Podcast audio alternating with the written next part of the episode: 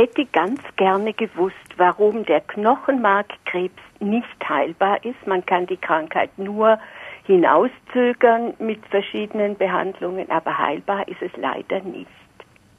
Ja, das ist ein bisschen ein kompliziertes Thema, ja. weil es gibt sehr viele Knochenmarkkrebsarten. Aha. Die betreffen ja in der Regel die weißen Blutzellen, führen so häufig ja. dann zu einer sogenannten Leukämie.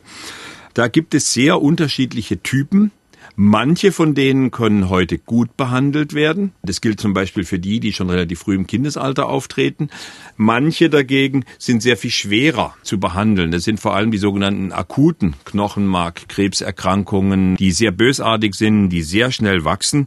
Der Grund dafür ist der, dass wir ähm, viele Jahre gebraucht haben, um zu verstehen, was verursacht diese schwerwiegenden Knochenmarkkrebserkrankungen eigentlich und jetzt dabei sind, zu versuchen, Behandlungen zu entwickeln, die genau an diesen Ursachen anpacken. Da gibt's auch Fortschritte.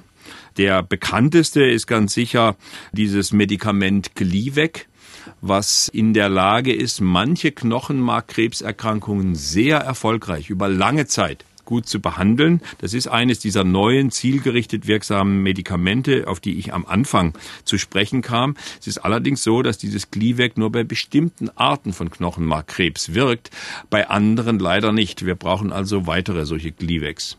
Ja. Und äh, dieses Glivec hat das auch größere Nebenwirkungen? Ja, das also diese zielgerichtet wirksamen neuen Medikamente, die bauen letztlich auf der Idee auf, dass man mit dem Medikament die Veränderungen angehen will, die den Krebs verursacht haben. Ganz ja. im Gegensatz zur Bestrahlung oder zur Chemotherapie, wo mhm. man ja eigentlich jede ja, wachsende Zelle im Körper trifft. Mhm. Deshalb haben diese gezielt wirksamen Medikamente in der Regel deutlich weniger Nebenwirkungen als die Chemotherapie oder die Bestrahlung.